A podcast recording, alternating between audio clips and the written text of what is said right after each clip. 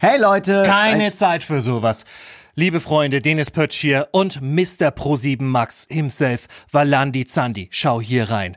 Die Zeiten sind sehr hart. Krise nach Krise, Skandale nach Skandalen. Besonders jetzt in diesen harten Zeiten ist Arbeitsteilung angesagt. Ich sage nur eins, Baywatch Berlin könnte auch tatsächlich in Potsdam stattfinden. Nein, nicht alle Wege führen nach Ruhm. Und wisst ihr was? Paula kann nicht immer kommen.